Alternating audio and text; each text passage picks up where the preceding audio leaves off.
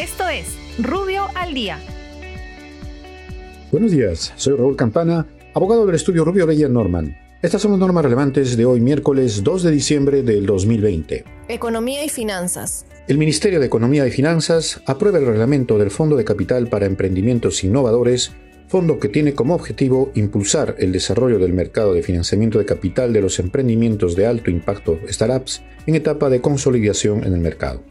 COFIDE será la entidad encargada de la administración del patrimonio fideicometido de dicho fondo. Presidencia del Consejo de Ministros. La Presidencia del Consejo de Ministros autoriza al Ministerio de Salud para que exprese el compromiso del Estado peruano de someter a arbitraje internacional las controversias que pudieran derivarse de los contratos que celebre respecto de la adquisición, conservación, distribución y aplicación de las vacunas contra la COVID-19. Muchas gracias, nos encontramos mañana.